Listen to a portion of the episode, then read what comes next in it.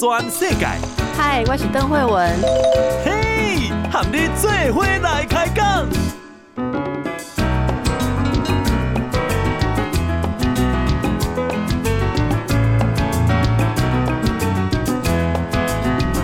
大家好，这是报道转世界，我是邓惠文。今日天气还算可以啦，哈，没有像前几天这样下那么大的雨。阿姆哥红台又要来喽，第十七号的台风最快会在星期四生成啊，星期四就是明天喽。中央气象局有发布豪雨及大雨特报，其中花莲、基隆、北海岸在清晨的时候会有明显的降雨。那么，因为位于菲律宾东方海面的热带低气压，在周四下半天会增强为台风，所以未来一周的天气会受到东北风的影响，迎风面的北部、东半部都会有局部降雨的天气形态哦。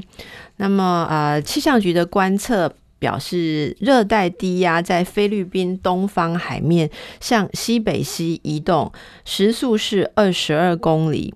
今天就会通过菲律宾群岛，不过维持热带低压的强度。周四到南海之后，会有机会慢慢发展成台风。周四的下半天成台，之后一路会往西移动，朝中南半岛前进。所以如果有呃这样照预测形成台风的话，这就是今年第十七号台风，它的名字会叫做沙德尔。好，大家对于台风要来有没有想说，诶，今年今年的台风好像是感觉有，但是没有真的来，对不对？那接下来引起的什么状况呢？就是缺水喽。今年截至目前为止，总共有十六个台风形成，但是都没有真正侵台。好，台风过家门不入，连带让水库没有办法进账。恐会引发缺水危机。经济部长王美花今天表示，今年可能是有历史记录以来降雨最少的一年。目前盘点全台水库状况，我们有二十个水库当中，现在有七个水库的蓄水量已经比五成还要少了。在五成以下，那大家有兴趣的话，可以看这个台湾水库即时水情网站。这个网站有提供全国水库的即时水情蓄水量的比例图。如果以现在看的图表的状况哦，这七个水库蓄水量在五成以下的是石门水库，它是供应新北、桃园、新竹地区，还有永和山水库，这是新竹苗栗地区，明德。德水库是供应苗栗，石冈坝水库供应台中地区，还有雾社水库南投地区，白河水库是台南地区，增文水库嘉义台南地区，目前都是五成以下哦。尤其是明德水库，就是刚刚提到的供给这个苗栗地区的哦，现在上游的呃水库底部已经干涸，许多地方还长出了大片的青草，啊，这些水库呃，其他呃没有到五成以下的其他水库蓄水率也是呃比历史同期来讲都是偏低的状况啊。那最为告急的就是台中石冈坝水库，在两天内就会有缺水的危机。好，那么南投雾社水库还有苗栗的明德水库，预料会在十几天之后也会缺水哦。呃，桃园、新竹、苗栗、台东地、台中地区哦，呃，桃园、新竹、苗栗、台中地区，今天开始，经济部已经调整为减压供水的黄灯阶段。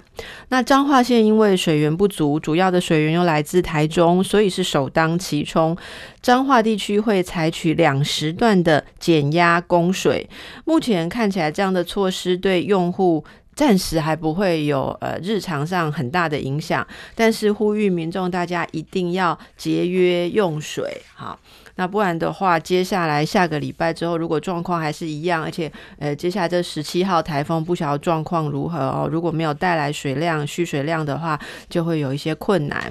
啊，更详细的一些状况，大家可以上网去查询水库的呃蓄水的图表哦。那看一下这个，除了对大家民生的影响的话，也会要求科学园区还有工业园区持续加强自主节水啊，要自主节水到百分之五。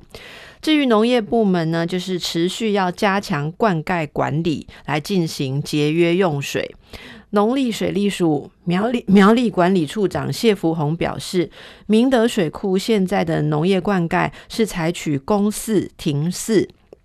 那预计在十一月下旬，在二期做的时候，就要实施五轮半啊，供水两百二十万吨供水，来满足农业的基本需要。然后民生用水的部分由中央全权调度啊，大家可以如果有一点点小动作可以帮忙节水的话，真的非常的重要哦。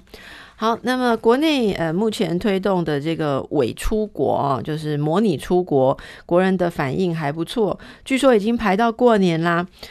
而且澳洲、日本、欧洲也传出，哎，有要考虑啊，这个比照台湾的做法来推动这个伪出国啊，就是哎，这个感觉像是出国，假装出国这样啊。不过事实上有可能真的可以出国喽。哎，奇怪，大家好像对于不能出国有那么多人觉得很不习惯嘛？哦，可见平常大家真的是还蛮常旅游的吗？这就是我们现在啊推动的帛琉旅游泡泡哈。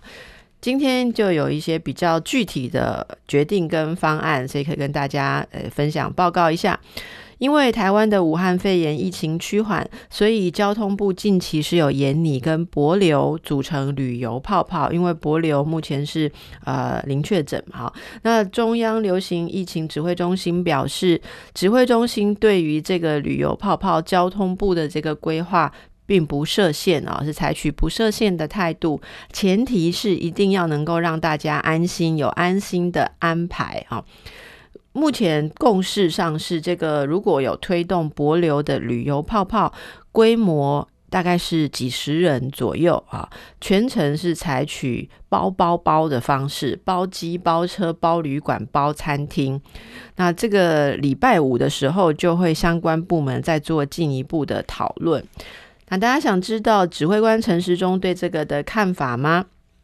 陈时中今天表示哦，呃，他认为如果要推动这个旅游泡泡，就是要看彩线团怎么做啊，要先有一个彩线团，然后如何包机怎么样合适，这些都要旅行业者有意愿才可以。那么部长认为说，初步一定是要采取包机、包车、包旅馆、包餐厅的这个四包模式，因为这样整个都是我们自己的人，可以减少和对方啊当地啊或者不熟悉、不能掌握的人员接触。那踩线团尝试之后，看看可行不可行，也实地了解一下当地的资源够不够，啊，博友博流方面的配合意愿如何？至至于说是不是要搭配核酸检测，陈时中表示说，台湾与柏流的疫情目前都是属于超低风险啊。那如果说采取刚才说的四包啊，那呃国人到博流的话，其实意义上就像是在国内活动一样啊。那这方面呃目前还没有很确定啊。如果开放的话，规模一定不会到百人那么多，大概就是几十人，而且还要考量博流的隔离病房不多。帛琉的隔离病房据说只有八间，所以万一有人到了当地确诊，哈，出发的时候如果没有到了当地确诊，要怎么办呢？只有八间隔离病房，这些细节都会在星期五的时候进行讨论，再跟民众公告啊。呃，那么至于说，呃，这个出国回来之后怎么办呢？哈，呃，这样大家可以想象，如果说出去之前啊，那。因为是团进团出嘛，啊，那么出去之前的活动史、接触史，大概都要有注意啊。而且这个来回如果都要自费检测的话，回来检测一下，诶，是不是阴性啊？那出去之前也要检测一下，是不是有武汉肺炎的这个情况。每次大概自费检验是七千元。那这样的话，一出一进检验费用自费的话，要花到一万四千元。哈，不过虽然是这样子高额的费用，已经有航空旅行业者认为这里面还是很有商机的，所以他们有尝试在跟医院洽谈，看能不能以量制价哦，可不可以？如果有很多人要做这个旅游的话，医院可不可以合作啊？让这个自费检验费用比较降低啊？那医院方面怎么看呢？目前有听到这个星光医院的副院长洪子仁，他认为说，如果真的开放台湾博流的旅游泡泡啊。那么可以落实人道救援的医疗需求，好的一个交流联系，也可以带来附加的观光目的啊。那让民闷坏的民众 有个地方去，总是要跨出第一步。不过目前并没有呃呃直接表达说医院方面啊是不是会提供什么样的一个啊让大家比较有帮助的减免啊，或者是说折扣，让大家出团旅游回来检验可以费用比较省啊。这目前还不知道。好，嗯、那另外看到这个博流的状况啊，诶，如果说真的要做的话，目前看起来比较可能的是前往博流登机前三天要有武汉肺炎的阴性报告啊。呃，那现在为什么刚刚会说到星光医院？大家不知道记不记得？因为当地有星光医院协助建制的实验室，不过那边每天的量能是五十到一百件啊，所以可能会是回到台湾之后再次确认，然后确认三天内是阴性才会开放回来的人自由活动啊。目前是这样子的计划。好，大家可以持续关注。接下来看一则新闻哦，日本有一个媒体。报道说，呃，美国啊，近两个月接连派官员造访台湾，而且持续两天推进了五项军售案，以实际的行动表达挺台的立场。而中国则屡派军机扰台，两岸关系持续紧张。所以，日本的媒体这个细刊富士，他报道说，美国总统川普有可能突然访台，正式承认台湾哦。不过，对这个新闻，我们的驻美代表肖美琴表示说，他自己在跟美方的官员互动的时候啊，目前都没有听到这样子的报道啊，没有这样子的消息，所以他也无从评论。这个报道是呃写到说，川普啊会突袭式的访台，那这个行动就是承认台湾，然后否定了一中政策。也可能由副总统彭斯、国务卿庞毕欧代行，而且欧盟跟主要盟国已经同意美方的行动，甚至中国国家主席习近平都有对此感到绝望。这是在日媒细刊这个报道哦，细刊富士报道里面写的哦。呃，那这个报道内容目前我们没有办法评论，没有办法知道是不是事实了啊？诶。根据中央社的根据中央社的报道说，有国安人士指出，如果比较了解日本媒体生态的话，会知道这一个细刊富士报道是以耸动知名的。实际上，外交单位目前并没有接获美方高层要访台的消息，而且一般认为美国大选剩下不到一个月，各个阵营都在最后冲刺，所以应该不可能有访台了啊。不过，从这个日媒的报道为什么觉得这样一个消息会呃被他们这个重点列出哦？应该也可以推敲一下大家国际上对于台湾的这个位置跟中美之间局势的一些猜测哦。另外也是有关媒体，这是印度部分啊，为了抗议中国驻印度大使馆干涉印度的新闻自由。印度媒体这个 News Twenty One News 二十一今天有发表台印系列报道的第二篇，这个报道还有专访联合国的教科文组织和平主席。好，这个和平主席纳拉帕特他表示说。呃，他的结论就是，印度虽然是承认一个中国，但是在历史上，他们从来没有把台湾也纳入中国的定义啊。那这篇报道是呃台印报道的第二篇，刊登了总统蔡英文的照片，内容也谈到台湾目前有一些呃党在推动的修宪方案啊。也专访了二零一二年蔡总统访问印度时候的当地导游，就是我们刚刚提到的这一位，呃，联合国教科文组织的和平主席纳拉帕特。所以他们其实是在回答，呃，有媒体提问说啊，呃，印度的外交部长在今年。中印边边境有对峙情况的时候，还推文祝福中国国庆十一。可是，在双十国庆、中华民国国庆，还有西藏的精神领袖达赖喇嘛生日的时候，这个印度外交部长没有发表任何的讯息。那这样的动作，是不是代表印度同意一个中国的原则呢？纳拉帕特说：“呃，印度是接受一中，但是绝对没有任何记录把台湾纳入一中的定义中啊。那这个与俄罗斯、巴基斯坦和其他的中国盟国不同。而值得注意的是啊，这个呃，印度的态度是说，如果中国要他们承认支持一中的话，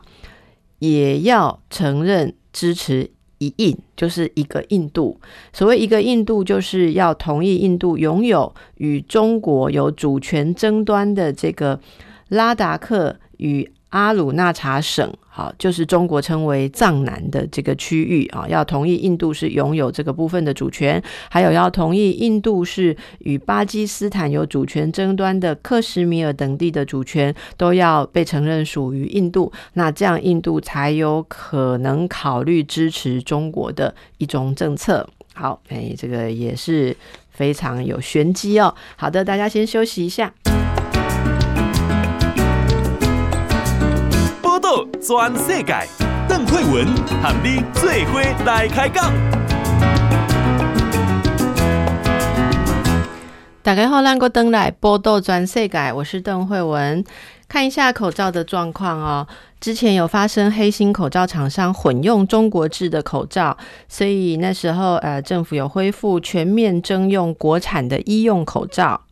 指挥中心今天宣布，这个全征用已经提早结束了，所以明天开始，就是十月十五日开始恢复口罩定额征用。这也意味着民众我们可以在市面上呃自由买到国产的医用口罩了。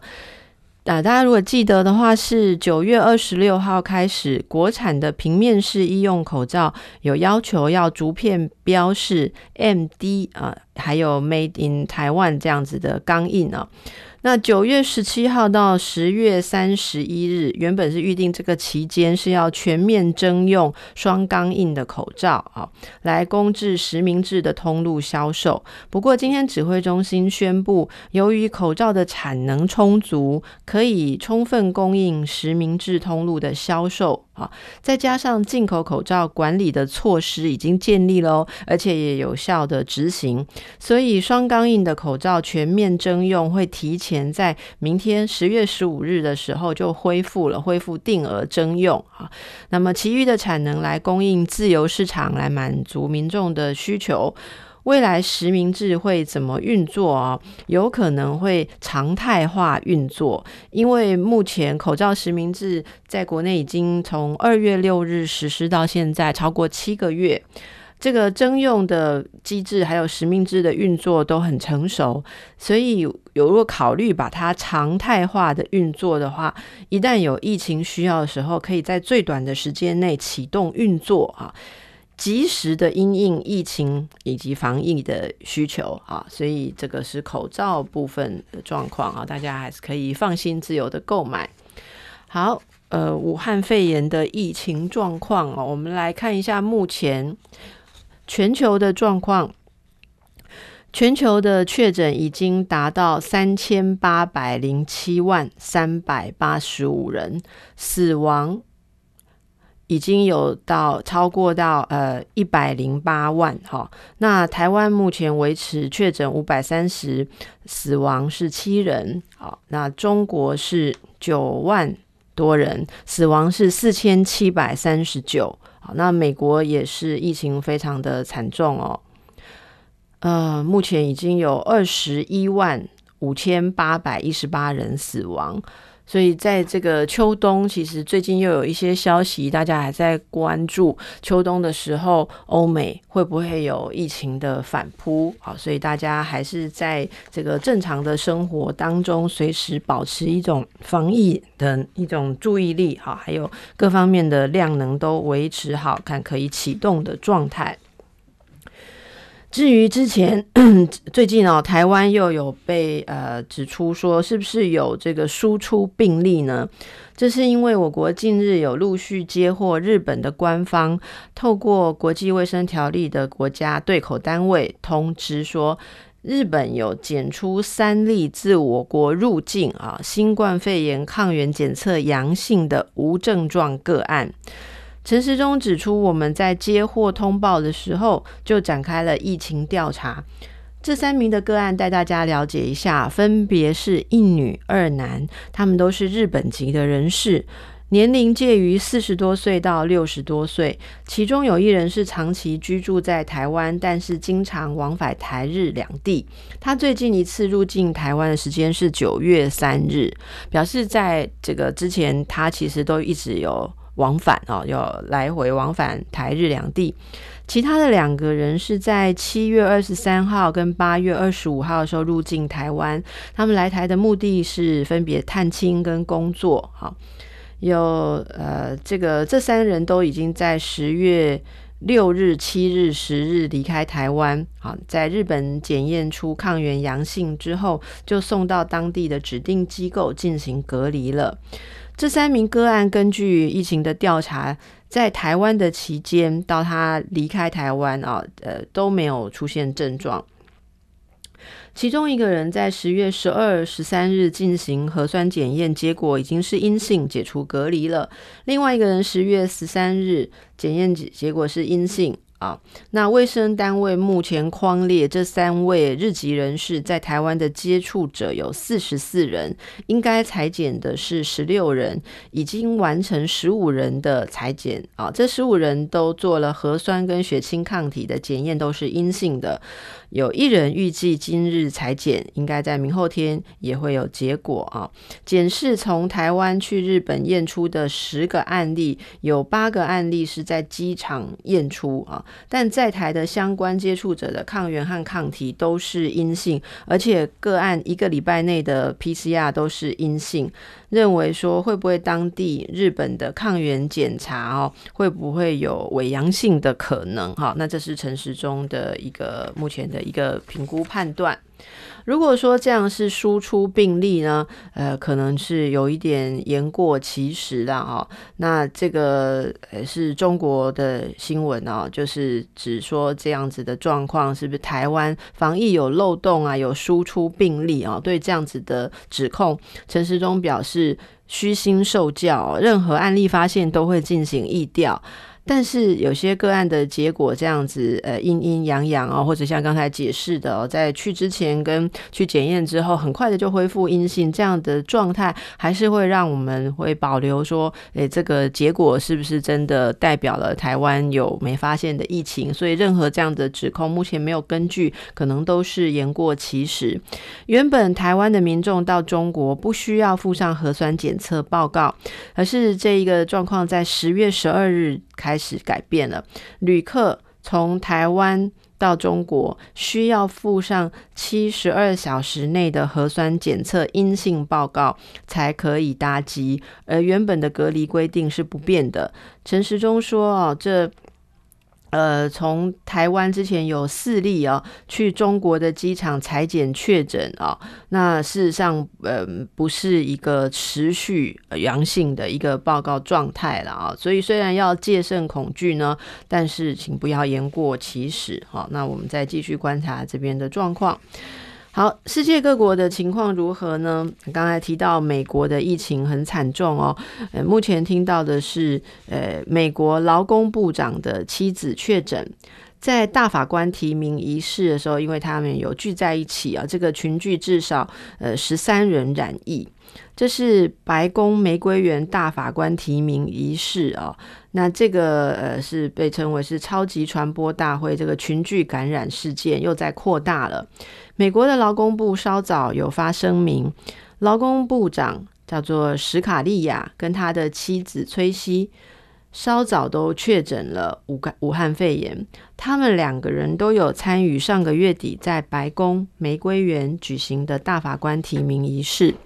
综合外媒的报道，目前崔西是有轻微的症状啊。那么史卡利亚测试的结果是阴性，没有任何不适的症状啊，所以他们会呃遵照专家指示啊来呃医疗啦、隔离啦。好，那目前不确定这个崔西就是劳工部长的妻子啊，他的。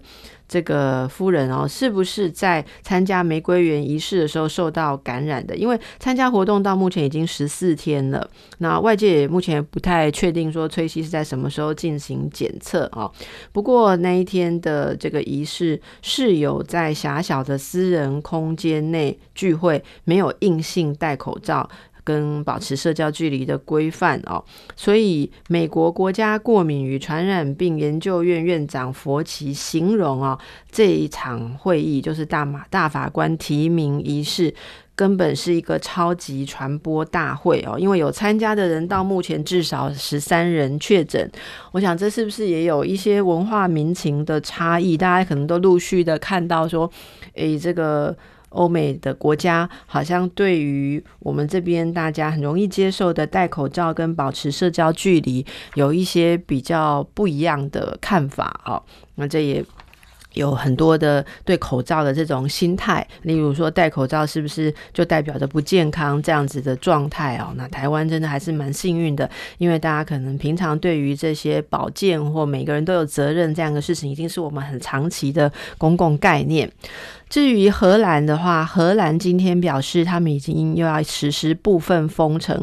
这次要把所有的酒吧、咖啡厅跟餐馆都要呃关闭啊。荷兰近年近来已经成为这个武汉肺炎新增感染人数最多的欧洲国家之一。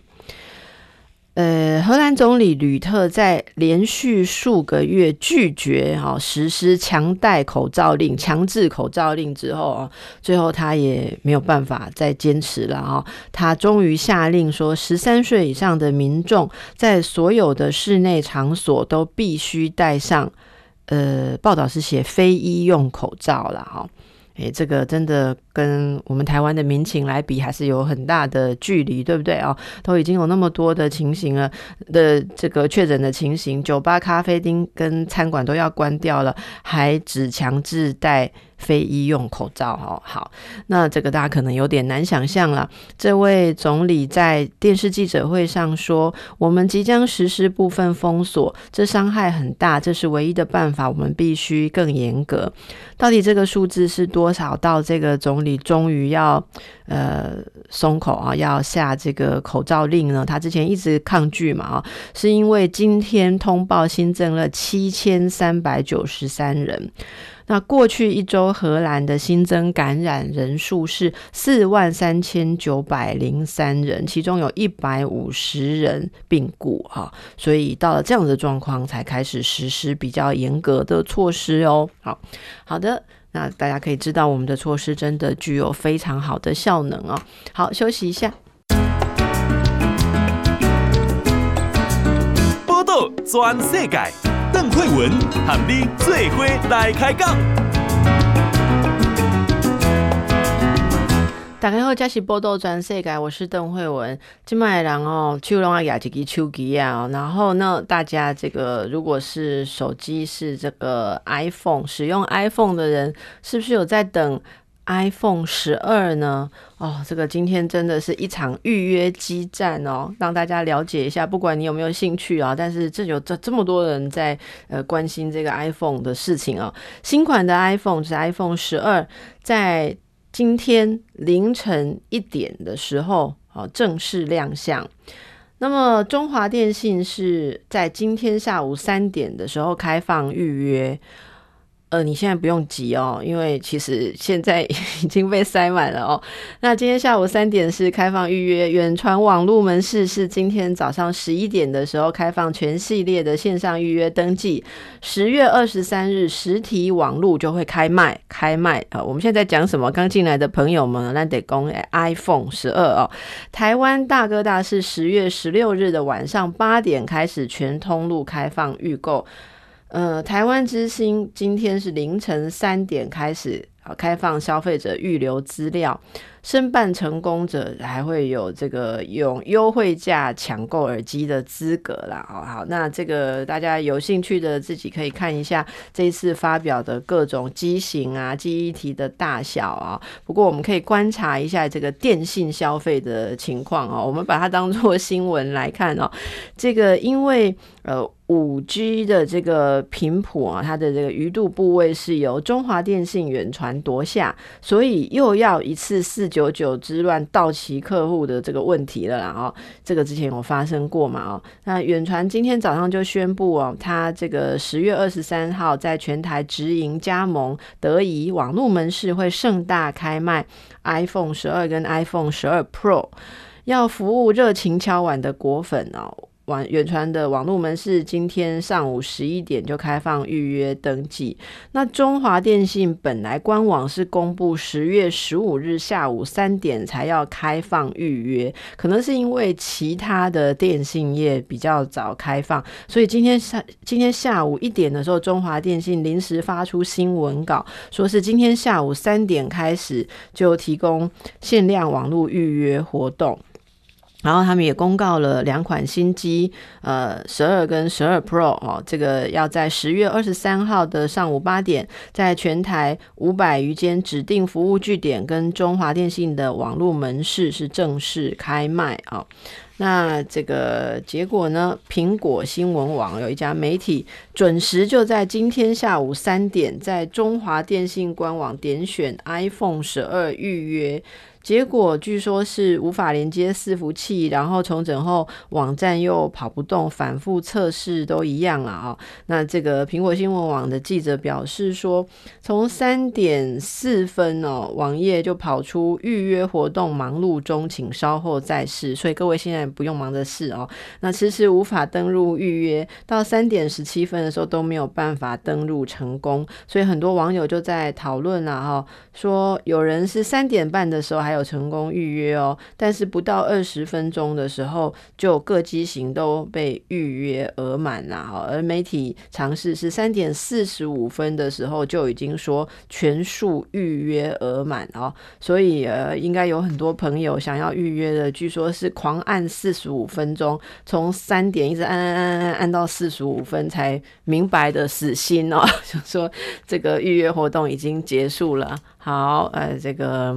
不要太过于依赖手机哦，这个对心理、对眼睛啊、是不是很好啦？没有遇到，没有预约到，不要太难过哦。好的，那接下来看一下这个，嗯，我们可以注意到环境好吗？手机看多了，把视线放远一点，来关心一下海洋升温造成珊瑚礁白化的问题。这是澳洲很有名的大堡礁，这是世界上最大的珊瑚礁群。可是受到地球暖化的影响，全球生态都改变。最新的研究显示，大堡礁在过去的二十五年内，已经有半数的珊瑚死亡。科学家也警告，气候变迁对海洋系统已经造成不可逆的破坏。综合外媒报道，位在澳洲东北海岸的大堡礁是在一九八一年的时候列入世界自然遗产。根据刊登在皇家学会报告的最新研究，从一九九零年代中期以来，大堡礁各个珊瑚群都在以惊人的速度减少，其中以较大的珊瑚物种影响最大，几乎从大堡礁的北部完全消失了。呃，研究这些大堡礁生态的学者啊、呃表示说，跟二十五年前相比，比较大型的珊瑚物种哦，已经消失了八成到九成。而珊瑚礁为什么这很重要呢？因为珊瑚礁是海洋生态系统健康的基础，珊瑚礁是鱼类和其他生物它们有这个生存喘息的角落，所以失去珊瑚礁，接连就代表整个生态海洋系统都会有很大的改变哦。珊瑚礁是呃海洋系系统重要的物种之一。大概我们可以看到一个大概的数据是，所有的海洋物种里面，可能有三分之一到四分之一，在它的生命周期中，至少有一段时间是依赖珊瑚礁的哈。也许它需要珊瑚礁呃作为它栖息或者是繁殖啊，或者有进行其他的呃这个躲避猎猎食者啊的一些需求。所以珊瑚礁为什么这么受到生态学家的重视，就是这个原因。好，研究也发现说，大堡礁的复原能力跟过去相比也受到很严重的损害。因为一个是呃受伤害的状况，但是受伤害的状况，珊瑚珊瑚会自己跟珊瑚礁会有自己复原的一种能力。可是就连这个复原的能力也是受到严重的损害了。因为这个评估，你可以看，如果伤害持续进行的很大。大过于复原的速度的话，那么这个复原能力的指标就也会下降，因为幼年的珊瑚减少，那么能够繁衍的珊瑚量就减少了。除非各国履行巴黎协议的承诺，不然珊瑚礁会持续消失。哈，对于生长比较快的物种，可能要十年才能够恢复。如果在温度持续上升的状况下，不断的出现白化事件，那么珊瑚礁可以复育的几率就几乎是零了。一九九八年首次出现大堡礁，澳洲大表大堡礁大规模的珊瑚白化，而随着温度持续的飙升，白化的频率速度一直增加，珊瑚群范围缩小，无法恢复。二零一六到二零一七年，又有一次大规模的白化，引起全球的关注。报道显示，长两千三百公里的大堡礁哦，呃，两千三百公里的大堡礁哦，每年可以为澳洲经济带来呃，大约相当于八百二十三亿新台币的观光收入。那当然不只是观光收入，然后大家之所以会去观光，也是因为知道大堡礁在生态上的一个价值哦。所以事实上，观光收入是呃显示了它的一个损失，但是真正的损失是在这更更底下的，就是整个海洋生态的破坏哦。所以这个。呃，其实全球的海洋有它相连的状况，包括全球这个温度的问题、全球暖化的问题，持续在呃大家平常日常生活中的节能减碳可以做的，尽量可以做到。那今天看到这一个关于大堡礁的详细的数字，来跟大家介绍一下。如果想要关注更多的朋友，其实也可以去看到一些报道的图片跟影片哦，可能你对于环境的感觉会很不一样哦。好。好的，那接下来我们再呃报道一个新闻，这个是嗯我们在台北市内湖的康宁路有一个非法的养护机构，在上个月的时候发生了大火，结果造成三死的悲剧哦。呃，这个这也烧出了里长呃通报怀疑未立案啊，呃里长通报但是没有立案。那卫生局官员有前往稽查，但是没有人应门就结案，结果呃养护机构也歇业了哦。市府社会局呃是不是呃没有依法追踪住民的去向啊？还有民政局的访视低收入户这些应该做的措施，是不是有不确实的状况就被关注啊？今天台北市长柯文哲中午啊，这个呃在呃。争取重大法案支持的时候啊，是在这个市议会公布惩处名单，包括了啊，惩处的名单包括民政局内湖区公所的社会科的科长记申诫一次，承办人记申诫两次，卫生局的检认技正还有长照好长照的科长都各记申诫一次。至于社会局今天本来要召开考机会，啊，那这个是要这次的考机会就是要针对这个老福科啊，这个老年福利社工这些呃服务的，还有这些执行的确实性来进行一些讨论哦，希望以后可以更落实这样子的状况。不过媒体就呃有比较批评的呃呃这个观点，就认为说这样子的疏失。竟然惩处最多只记申诫，这样是不是不够重啊？怎么可以稽查无人应门就结案呢？所以这个这社会局还会做更多的讨论。不过大家也可以呃了解一下这个新闻，来知呃表达一下自己的看法。其实有很多时候，所有跟稽查访视相关的案件，社工都会表示，其实是非常的难进行哦。因为无人应门的时候，如果没有配套的强制措施，也没有办法进门。到底要怎么办？但有疏失的时候，又要来承担哦。所以，如果大家能够都比较觉察这个这些策政策实施的必要的话，也许可以敦促配套的一些法案哦，就不会开不会敲门没人就结案喽。好，我们再休息一下。报道全世界，邓惠文喊你做伙来开讲。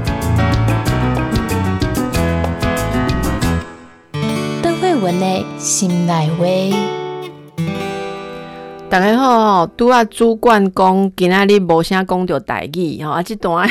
尽量讲台语。后来咱就来讲台语，因因为今日的新闻吼有淡薄仔较困难吼，要要用全部用台语讲，我诶，我惊讲毋对吼，无要紧，啊，咱这段来讲一下台语吼，这段要甲大家讲两件代志，一件是这个。联合国，哈，联合联合国人权理事会，安尼讲对不？哈，人权理事会，联合国人权理事会有改选啊，结果改选之后哦，发现啊，就是有呃挤进了一些非民主国家啊，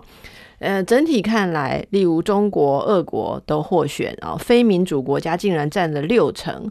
美国就痛批理事会拥抱独裁政权，那非政府组织则说啊，这简直就是让一群纵火犯进入消防队。为什么呢？因为这个联合国人权理事会啊，应该是这样子运作的哈。大概哪边怎样讲？这人权理事会是在做什么代志哦？呃，爱五三分之一的先完哦，来对，比如说它里面有很多个国家，对不对啊？如果有三分之一的席次的成员提出要求的话哦，这隶属会都会在开会，开会来讨论讲有人呃有。呃，应该讲抗议用有违反人权的情况哈，还是有人道危机发生的时候，联合国要怎么因应？只要有三分之一的成员要求，然后投诉成立的时候，这个理事会就会针对相关的指控来进行调查。那这样子的一个机构啊，怎么可以让越来越多人权记录不良的国家加入理事会？那这个组织还能够发挥多少作用呢？就会令人怀疑哦。所以这个相关的主要争议啊，就是说，呃，联合国人权理事会在二零一八年开启。二零一八开始是用新的协商机制，在这个新的协商机制里面，参选国必须事前取得所在选区的同意啊，那就变相的排除那个区域的竞争了。结果从那一年起，就二零一八年起，人权记录的。人权记录不佳的国家就接连高票当选了哈。二零一八年是哪些呃当选呢？就是人权状况哦，对于他们国家里面的人权恶名昭彰哦，就是或者很不理想的，像是中国呃，俄国是今年呃。当选嘛，然后二零一八年是菲律宾、喀麦隆、巴林、索马利亚、孟加拉、厄立垂亚等国啊，那些都是人权状况有争议的国家都当选了啊。然后委内瑞拉、利比亚、苏丹等国也在隔年改选的时候进入人权理事会哈。二零一九年，澳洲、比利时和加拿大有二十二个成员国发表联合声明，要求中国要停止对新疆穆斯林侵犯人权的行为。啊，那菲律宾、俄罗斯和沙乌地阿拉伯等三十七国常驻日内瓦大使则联名致函联合国，他们表达对中国新疆政策的支持，而且称赞中国在人权方面成就卓越哦。这个三十七国里面包括了菲律宾、俄罗斯和沙乌地阿拉伯。好，那二零二零年就是联合国人权理事会的第四十四次会议上，欧美有二十七国联署反对北京通过港区国安法。说这是中方破坏一国两制的承诺。那有五十二国发表联合声明支持港区国安法，这五十二国就包括古巴、巴基斯坦和缅甸等国哦。那他们认为说，不干预主权国家的内政是联合国宪章以及国际关系基本准则的必要原则。所以这一些历史事件来跟大家报告，大家就可以了解为什么啊会民主国家跟呃联合国人权理事会里面民主国家的席次部分哦会很担心目前这样子的走向，越来越多非民主国家。以及支持非人权的国家政策的这个席次，呃，就是通过的时候，未来还能发展发挥多少呃伸张人权的功能呢？令人担心哦，也值得继续观察下去。好，最后要跟大家讲一个比较轻松的新闻呐，哈，诶，六周处哈啊，五周掐。会使做女朋友，哈，呃，这个是日本现在呃网络很风行的一种服务啦，就是出租男友或出租女友啊。那现在呢，呃，这个据说啊，有一名日本的女子啊，这个节目日本有节目播出的这个呃一个例子哦，就是呃日本女子她是用出租女友当做她的工作啊，在这个服务里面她。的应该说是雇主吧，哦，就是称为干爹。结果这个女孩子跟干爹就日久生情啊，现在要结婚哦，哦，那日媒报道说，这个有这个日本女性，呃，有一些会用出租女友的方式，当出租女友的方式来赚零用钱，哈。那呃，干爹们每个月会给出租女友零用钱，而且见过面之后，金额有可能会往上调整。另外，这些出租女友也会跟干爹吃饭约会，有时候也依据协议，好可能会是有肉体的关系。那也听说有人会爱上干爹，哈，有恋爱的感觉啦，哈。所以这个呃，网络上出租的状况，这一个日本的呃，今天的大家有很多讨论的新闻，然后延伸才知道说，原来现在有很多角色都可以租哦，哈，要出门可以租一个人演你妹妹啊，演你爸爸妈妈都有哦，是不是有一点有趣？现代人的心理，好，祝福大家。播到全世界上精彩内容，在 Spotify、Google Podcasts，还有 Apple Podcasts，拢听得到。